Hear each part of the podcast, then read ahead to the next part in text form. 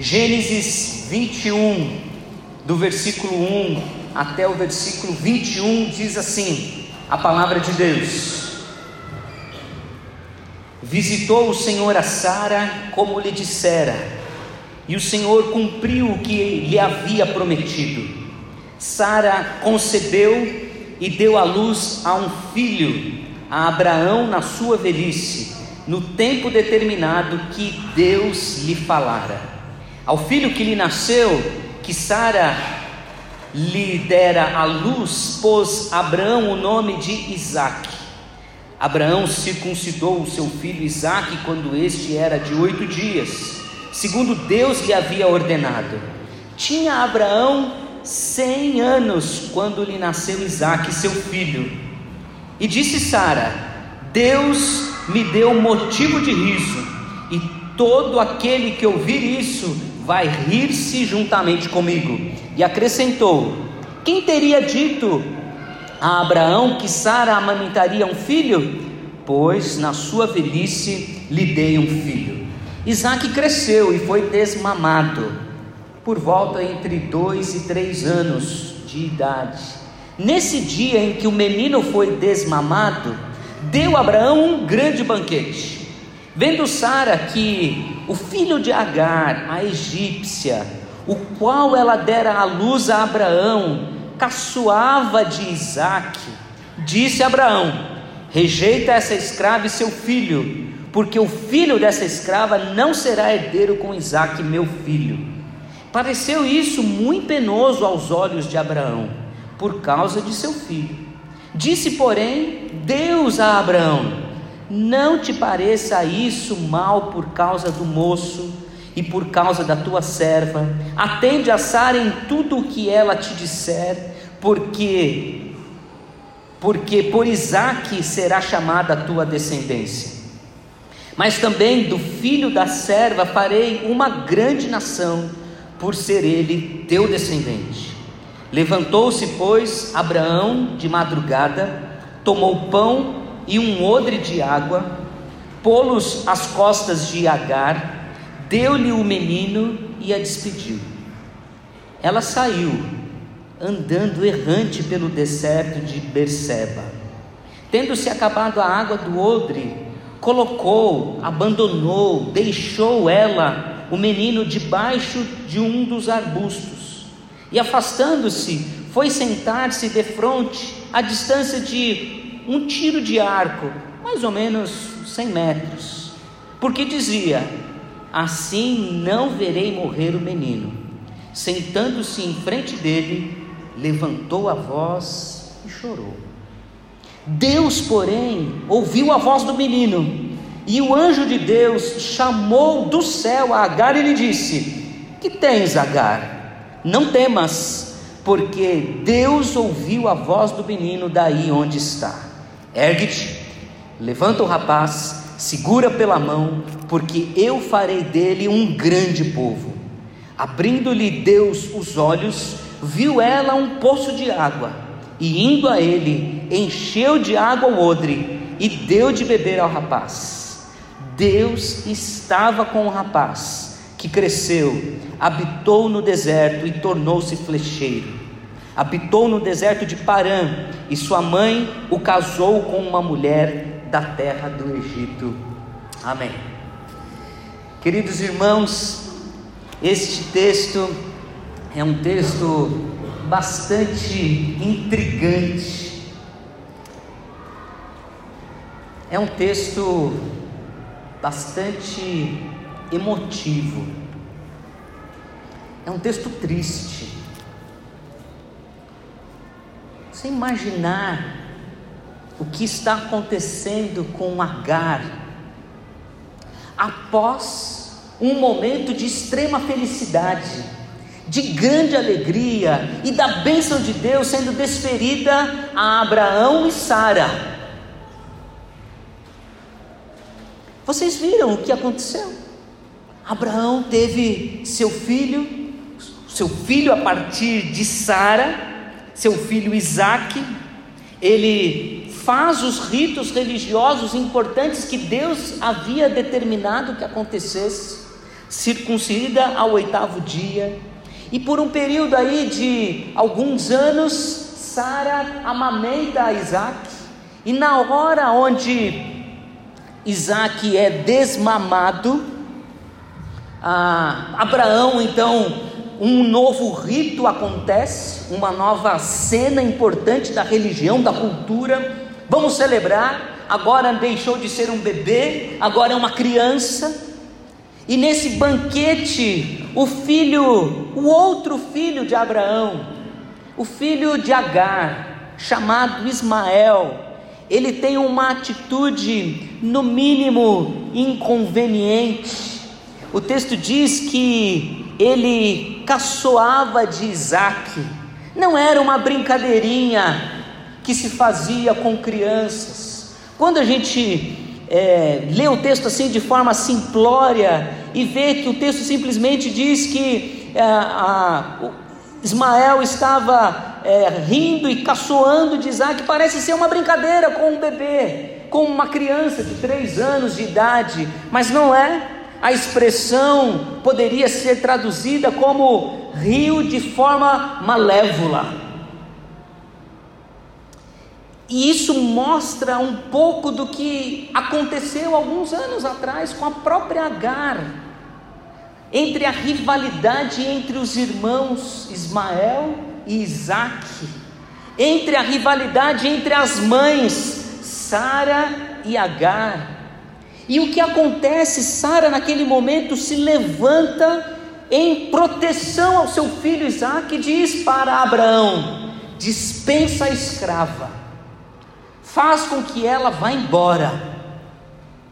Parece-nos também um pouco imoral o que Sara está pedindo, parece um pouco ilegal o que está acontecendo, mas vocês perceberam que Abraão após ouvir o relato de Sara, o pedido de Sara para que ela dispensasse, para que Abraão desse a Agar a liberdade, porque ela era uma escrava, o texto diz que Abraão sentiu-se muito penoso, porque era seu filho. Mas alguém aparece na história que é Deus. E Deus diz então para Abraão que ele não deveria entender a ação de Sara como sendo algo mal. Sara faz algo mal no passado, nós vamos voltar um pouco ao passado de Sara. Mas neste momento não. E é interessante quando a gente pensa no contexto histórico da Palestina, lá quantos mil anos atrás, as leis Importante a gente fazer uma ressalva: a lei escrita de Deus ainda não havia sido oferecida. Nós, a lei foi oferecida por Moisés muitos anos depois de Abraão. Então a lei que pairava era a lei moral e havia sim algumas leis culturais. Então, é, dar a liberdade a uma escrava, havia uma cláusula que estipulava que, se uma escrava gerar filhos e o pai então conceder liberdade a ela e aos seus filhos, o que está acontecendo aqui? Abraão então dá, dá liberdade para Sara e para Agar, os filhos da escrava não dividirão os bens com os filhos do seu dono anterior. Então, o fato de Abraão liberar Agar e Ismael, dar, dar a eles liberdade, dizer vão viver, não havia no contexto histórico imoralidade ou ilegalidade. Quando a gente olha para o que está acontecendo, nos parece bastante estranho. Porque Abraão dá para Sara um odre de água, os odres tinham um tamanho que caberiam mais ou menos de 10 a 12 litros de água, e pão, e manda que ela vá embora. Só pão e água. Vocês imaginam isso? Coloca o, nessa sacola, nesse odre, a água nas costas de Agar e manda para que ela vá embora. E ela vai. E o texto então diz que ela foi errante pelo deserto de Berseba, sem direção, sem caminhos, sem opções para onde ir, como ir, porque ela era uma escrava. Muito diferente de nossa realidade, que temos liberdade de ir e vir, de fazer negócios, de, de arregaçar as mangas e, e, e lutar pela vida. Uma escrava sabia ser escravo, uma escrava não tinha liberdade, não tinha opinião, e ela foi errante pelo caminho. Para entender, irmãos, esse contexto todo, é importante a gente voltar a alguns capítulos da Bíblia. Eu gostaria de convidá-lo a ler alguns capítulos para vocês entenderem um pouquinho tudo o que está acontecendo, para a gente fazer as aplicações corretas, necessárias, especialmente nos momentos de fragilidade, de choro, de dor, de desesperança, nós podemos encontrar em Deus a esperança. O primeiro texto que quero ler com os irmãos, voltando aí, é o capítulo 12, Gênesis 12.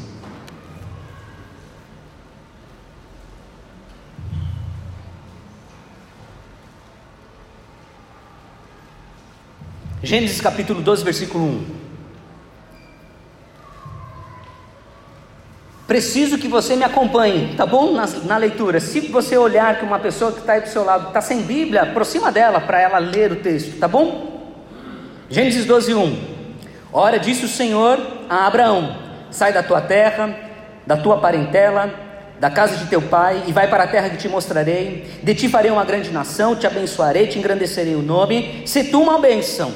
Abençoarei os que te abençoarem, amaldiçoarei os que te amaldiçoarem. Em ti serão benditas todas as famílias da terra. Versículo 4: Partiu, pois, Abraão como lhe ordenara o Senhor, e Ló foi com ele. Tinha Abraão 75 anos quando saiu de Arã. Primeira observação, para a gente entender o que está acontecendo no capítulo 21. Deus havia chamado Abraão e prometido para ele que ele faria dele uma grande nação, uma grande família. O capítulo 11 nos traz uma informação também bastante relevante, que é a esterilidade de Sara.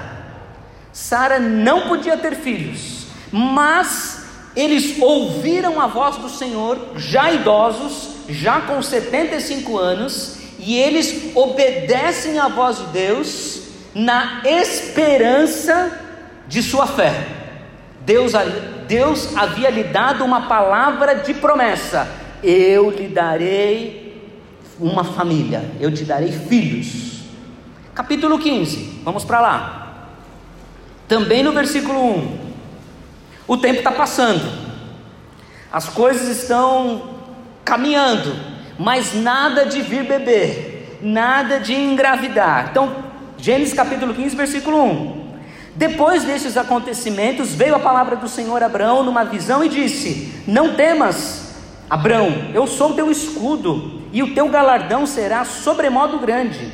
Respondeu Abraão: Senhor Deus, que me haverás de dar, se continuo sem filhos, e herdeiro da minha casa? E o herdeiro da minha casa é o Damasceno Eliezer, um dos, dos escravos, um dos funcionários.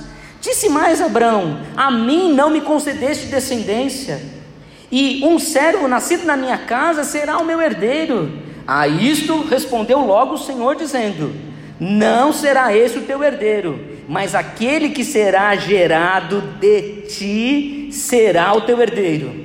Então, conduzindo-o até fora, disse: Olha para os céus e conta as estrelas, se é que podes.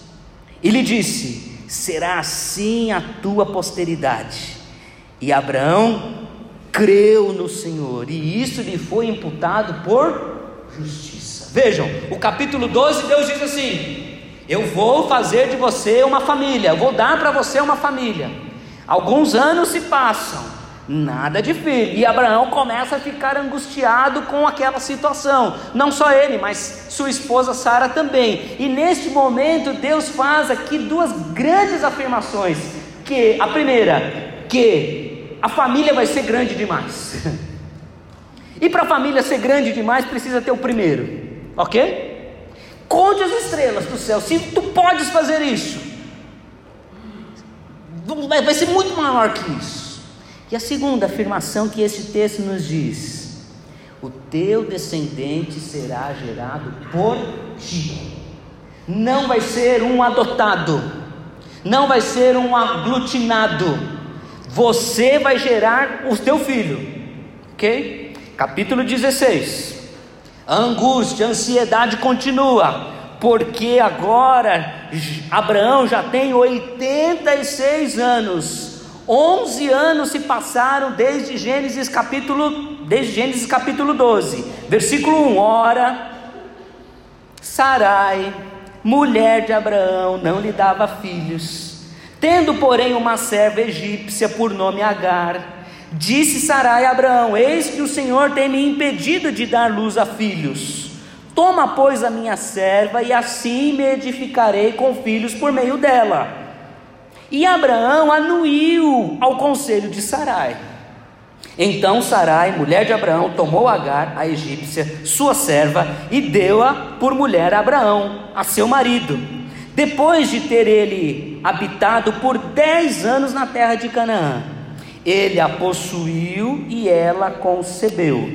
Vendo ela que havia concebido, foi sua senhora por ela desprezada. Disse Sarai a Abraão: Seja sobre ti a afronta que me fez a mim. Eu te dei a minha serva para possuíres, ela, porém, vendo que concebeu, desprezou-me. Julgai-me o Senhor entre mim ti. Respondeu Abraão a Sarai: a tua serva está nas tuas mãos, procede segundo o melhor de parecer. Sarai humilhou-a e ela fugiu da sua presença. Versículo 16, só para confirmar. Era Abraão de 86 anos quando Agar lhe deu a luz a Ismael. Nossas ansiedades, ou nossa ansiedade, prejudica muito nossa esperança. Porque esperança é crer absolutamente no sobrenatural de Deus.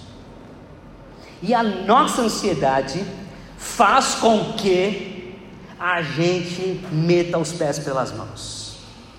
Entre acreditar no sobrenatural de Deus ou tomar as iniciativas humanas para resolver as minhas questões, Sarai optou pela segunda.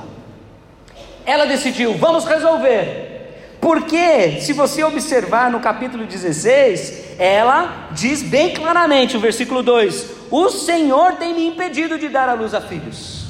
Então, como o Senhor não vai fazer mais, façamos nós. Vamos resolver o problema.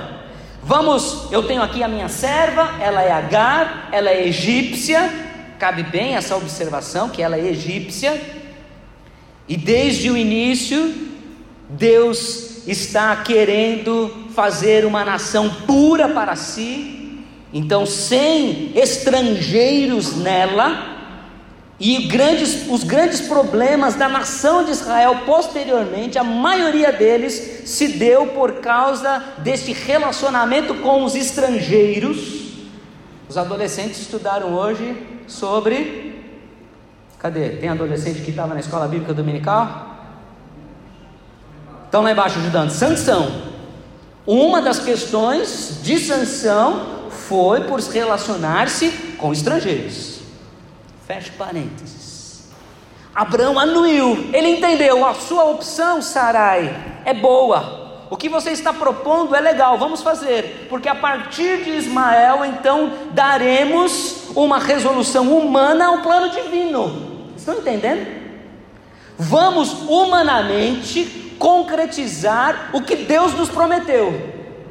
Isso é falta de esperança, é ansiedade são as preocupações, é o tentar meter os pés pelas mãos, é meter os pés pelas mãos, é colocar a nosso dedo na ação de Deus. E toda vez que a gente faz isso, a gente se dá mal. Vocês perceberam que nesse capítulo 16, Agar, por perceber que estava grávida, a sua carnalidade, a sua humanidade, a sua pecaminosidade se acentuou, porque Agar sentiu-se a primeira dama da nação que viria a ser constituída, meio que natural dos humanos. Meio que natural da nossa, meio que natural da gente.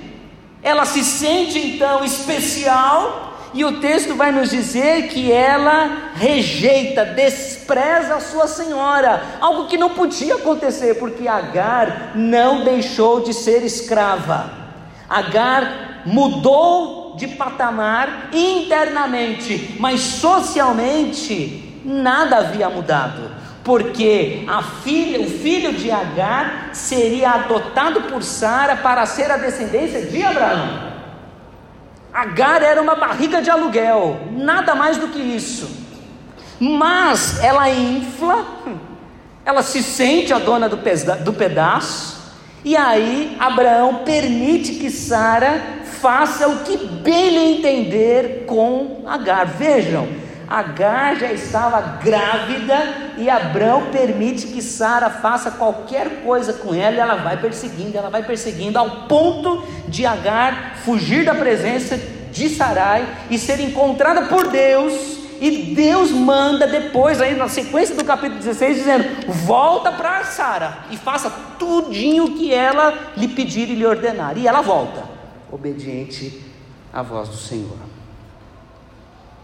Então vocês percebem que a relação de Sara e Agar, e de Ismael e de Isaac, naturalmente, não teria como ser boa. Havia um, um climão dentro de casa, havia uma situação que era insustentável. E quando Ismael, o irmão mais velho, vai caçoar vai rir com maledicência para o filho menor que só tinha três anos.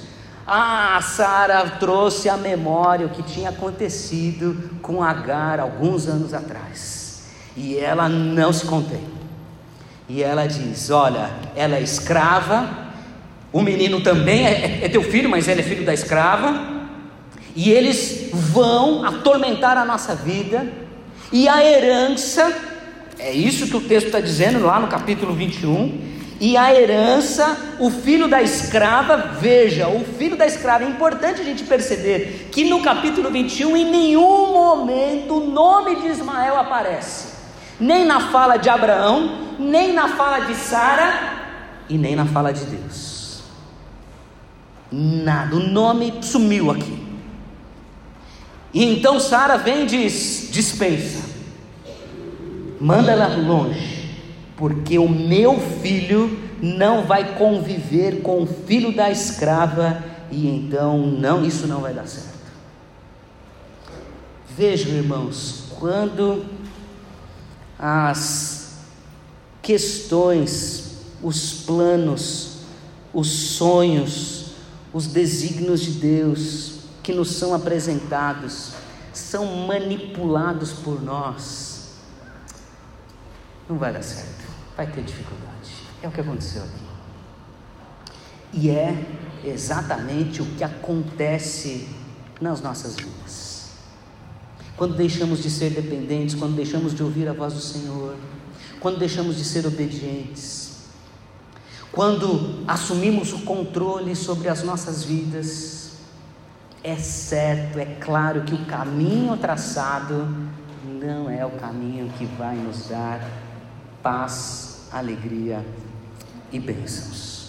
Situações adversas certamente aparecerão. Agora, Abraão fez então, atendendo ao pedido de Sara e a orientação divina: dispensa, dispensa, pode ficar sossegado, eu vou cuidar. Deus não tem responsabilidade sobre os nossos pecados, mas a sua graça é tão maravilhosa que, por mais que os nossos pecados gerem situações extremas, a graça de Deus vem para nos abençoar e cuidar de nós. Que incrível! Deus diz para Abraão no versículo 13: O filho da serva farei eu, é, é Deus quem está falando, uma grande nação. Dispensa, eu cuido dele. E Abraão então entrega um odre, um pão, e a mulher vai embora com o filho de mais ou menos então 16 anos de idade. Se Agar, Ismael nasceu quando, quando Abraão tinha 86, certo? Se minha conta está certa aqui agora. E ele tem 100 anos quando nasce, mais o período do desmano, entre dois anos, três anos, então mais ou menos 16. Sai essa mulher e um adolescente pelo deserto. O pão acaba, a água acaba, o desespero chega, a desesperança se estabelece. Não há mais o que fazer. Ela é uma escrava, ela não tem direito a nada ela deixa o seu filho adolescente debaixo de um arbusto. A melhor tradução seria essa: ela abandona, ela não coloca, porque não é uma criança, é um adolescente que está ali. Ela deixa ele ali e diz: Eu não vou ver o meu filho morrer. Mas ela não vai para muito longe, porque as mães são danadas, elas não desistem facilmente, não. Ficou ali no, no, num, num raio de um tiro de, de arco, média de 100 metros, e ela chora, e ela ora a Deus, e ela clama ao Senhor. Essa é uma das cenas para mim na Bíblia Sagrada de fortes emoções. Imaginar-se como pai, imaginar-se como mãe, no deserto, sem sustento, sem esperança, sem nenhuma perspectiva, sem comida e sem água, no deserto do Oriente Médio, imaginar, acabou, agora é a morte. Só tem que chorar mesmo, irmãos. Não tem muito o que fazer, é só chorar. Mas, o Deus que não tem compromisso com os nossos pecados e nem mesmo com as consequências dele, por ser tão gracioso, aparece para Agar. O versículo 17 vai nos dizer isso. Deus, porém, ouviu a voz de quem? Do menino. Não ouviu a voz de Agar por que ele ouve a voz do menino? Porque era filho de Abraão. E Deus havia prometido para Abraão o quê? Que faria dele uma grande nação. O Deus que promete, ele cumpre. Esta é a nossa esperança, irmãos. Ouviu a voz do menino e vai conversar com Agar. E aí Deus vem com as suas perguntas que são sempre tão intrigantes, são sempre tão especiais, são sempre cheias de, inclusive, de sarcasmo da parte do Senhor, agora, né? Porque no momento não tinha, não. E ele pergunta: Que tens, Agar? Não tinha nada. Olha, o que, que ela tinha? Ela tinha um odre, ela tinha água e pão já tinha acabado.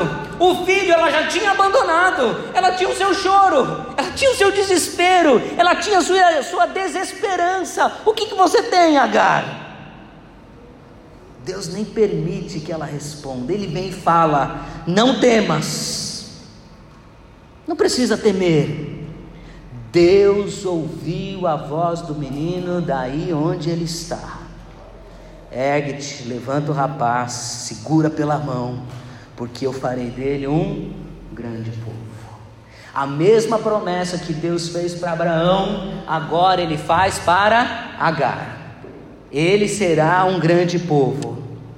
Abrindo, versículo 19: abrindo-lhe Deus os olhos de Agar, viu ela um poço de água, indo ele, indo ela, encheu de água o odre, deu de beber ao rapaz. Deus estava com o rapaz que cresceu, habitou no deserto, se tornou flecheiro, habitou no deserto de Parã. Veja, no deserto, sua mãe o casou com uma mulher da terra do Egito e a vida seguiu.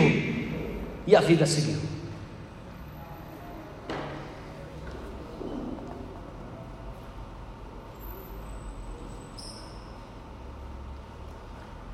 Ismael é cuidado por Deus, Agar é cuidada pelo Senhor. A nossa esperança, irmãos, deve ser estabelecida a partir desta história, a partir deste enredo de pecados, de intrigas, de mal, de abandono, de idas e vindas de acabar tudo que tem, de sentir-se solitário, de sentir-se desamparado, em pelo menos algumas áreas que eu gostaria de trazer para os irmãos a partir dessa história. Primeiro, nossa esperança é baseado na graça de Deus. Ismael experimenta a promessa vai ser uma grande nação. Ismael recebe a provisão. Olha ali, Agar, está o poço de água.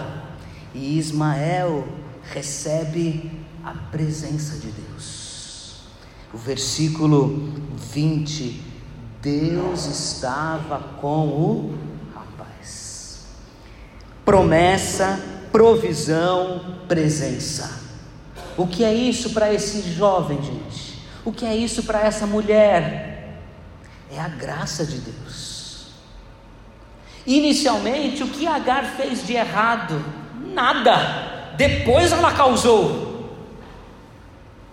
Mas independente do, da inocência e depois da culpa, a graça do Senhor estava sobre ela.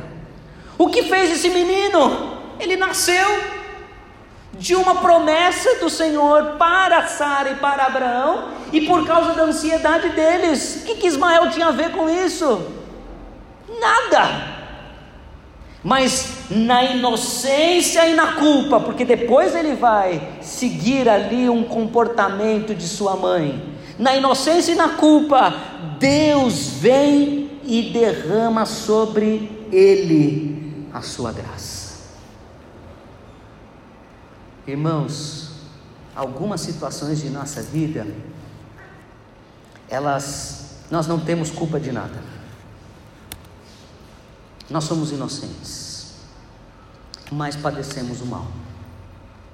Algumas situações da nossa vida, nós somos culpados. Nós é que somos os responsáveis. Na inocência e na culpa, na vida, minha esperança, minha expectativa, meus, meus olhares precisam ser firmados na graça de nosso Deus. É a graça do Senhor que fez promessas para você. É a graça do Senhor quem tem lhe dado provisão a você. Nada tem nos faltado, irmãos. Pode ter pouco, pode ter menos opções, mas faltar não falta. Porque o nosso Deus é um Deus de promessa, é um Deus de provisão.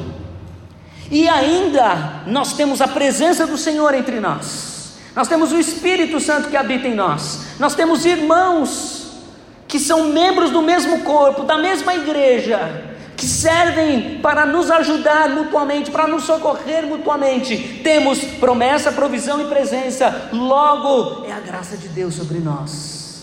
Como é que a gente vive nos momentos de desesperança, de tristeza, de angústia, de grande sofrer, onde não temos mais nada, só o choro nas nossas lágrimas, só, só as lágrimas nos nossos olhos. Nós devemos nos firmar na graça de Deus. O Deus que falou é o Deus que provê e é o Deus que está presente entre nós.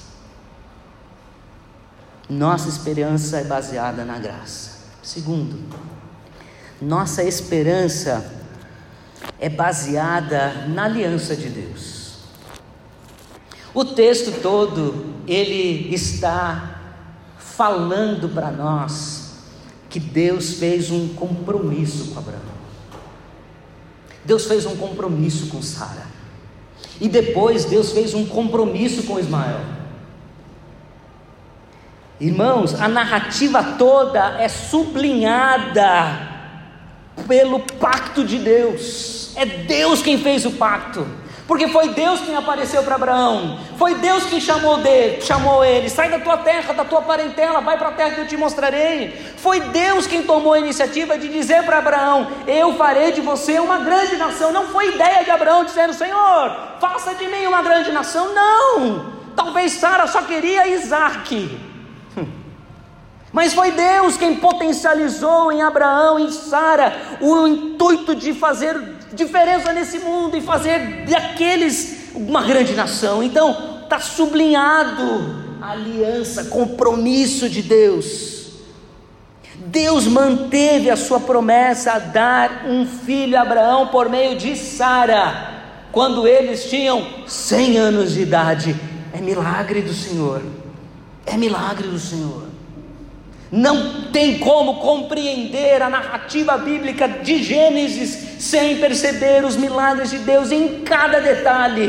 Abraão recebeu uma promessa de Deus e Deus cumpriu. É por meio de Sara, não é por meio de Agar, Abraão. E Deus cumpre. Mais adiante, a gente percebe que Deus faz um desafio para Abraão. Deus aparece para Abraão e diz: Pega teu filho, teu único filho, a Isaac, e ofereça-me em sacrifício. E o que Abraão faz, irmãos? Ele vai, ele pega o filho, o único filho, ele pega Isaac e leva para sacrificar em nome de Deus. Pega o cutelo, levanta os braços para matar o filho. Deus, Abraão ofereceu Isaac, circuncidou Isaac, consagrou Isaac.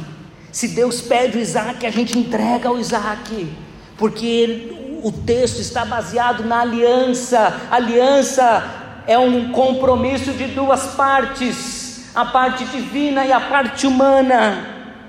E é interessante que quando a gente volta para Sara no capítulo 21, quando ela tem o seu filho, ela louva a Deus. Ela diz: Deus me fez rir.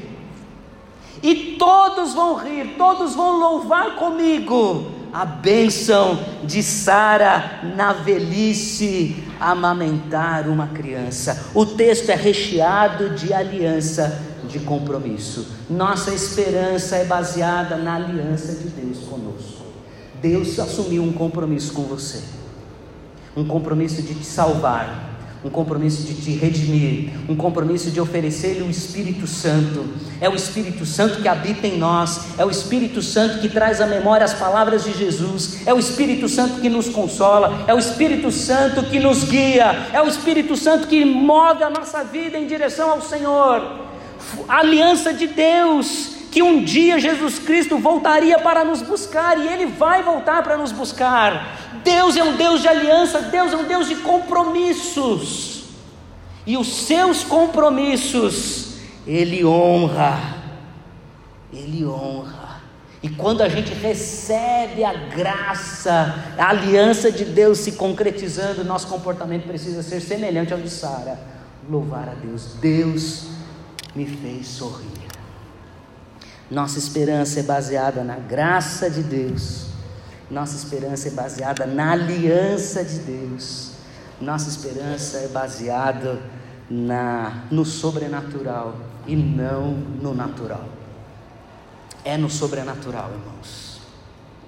Porque natural tem a ver conosco, com humanos. Tem a ver com limitação. Isso é natural.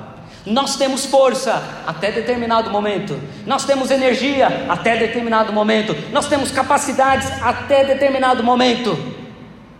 Nossa esperança nunca tem que ser no natural, na nossa força, na nossa capacidade, na nossa mente. Nossa esperança é baseada no sobrenatural. Foi Deus quem iniciou as promessas pactuais. Foi Deus quem disse: falou Deus a Abraão, falou Deus a Agar, falou Deus a Isaac, falou Deus a Ismael. O futuro, irmãos, sempre está nas mãos de Deus. Por mais que a circunstância diga que a gente pode dar um jeito, a Sara era estéreo, mas o futuro está nas mãos de Deus. É no sobrenatural, não é no natural. O futuro está nas mãos do nosso Senhor. E o sobrenatural é tão maravilhoso que chega no natural. A aliança de Deus foi tão graciosa que alcançou o sobrenatural. Sara dar à luz a um filho foi algo sobrenatural e Deus abençoou. E o sobrenatural alcançou o natural, o Ismael. E Deus o abençoou. Sobrenatural, a semente natural e a semente sobrenatural de Abraão são alcançadas pela graça, misericórdia, bondade do nosso Deus. O apóstolo Paulo, no capítulo 4 de Gálatas, vai fazer um comparativo entre Ismael e Isaac, entre a aliança de Deus com o seu povo e a não aliança de Deus com o seu povo. Vale a pena depois de ouvir esta história de Ismael e de Isaac, você ler Gálatas capítulo 4 e perceber que o apóstolo Paulo pega essa história para dizer: Deus tem uma aliança com o seu povo. Do mesmo jeito que Deus teve uma aliança com Isaac, com Abraão, Deus tem uma aliança com a igreja. O nossa, a nossa esperança, então, ela não é firmada naquilo que a gente está visualizando ou naquilo que a gente pode fazer nossa esperança está baseada no sobrenatural de Deus. Pode ter só lágrimas nos nossos olhos. Pode ser que o odre não tem mais água. Pode ser que o pão acabou. Só tem um arbusto. E eu estou sozinho. Mas Deus tem um compromisso conosco e não nos deixa no deserto Tão bonito que Deus fala para Agar, né? Olha aí o versículo, o versículo 18. Ergue-te, levanta o rapaz. O menino estava com fome, gente. Adolescente vive com fome, não é verdade? Adolescente gordinho vive com fome sempre. Ergue-te, Agar. Levanta o rapaz. Olha lá, segura-o pela mão, porque eu farei dele um grande povo. Erguer, erguer o rapaz e dar a mão é ação humana. Fazer daquele menino errante no deserto, morrendo de fome, quase morto, uma grande nação é obra de Deus. O que a gente pode fazer? Eu vou levantar, eu vou levantar o outro, eu vou dar a mão. Mas eu acredito que a minha ação humana é só a minha ação humana, porque quem vai me dar esperança é o Senhor, é Deus.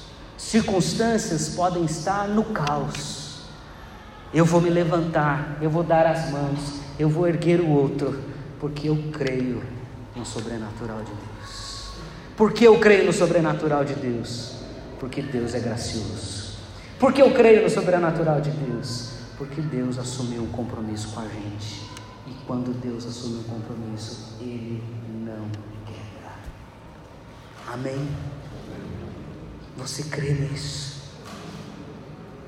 Meus irmãos, tenhamos esperança. Tenhamos esperança no Senhor. Na sua graça, no seu compromisso e no seu poder. Porque assim, aquilo que é impossível, Deus faz possível.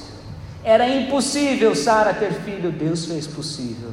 Era impossível Ismael se tornar uma grande nação, Deus fez possível, porque Ele é o Senhor. Que a tua situação, que a tua desesperança, que o seu choro seja transformado em segurança, porque Deus falou. Deus falou através da Sua palavra. Amém.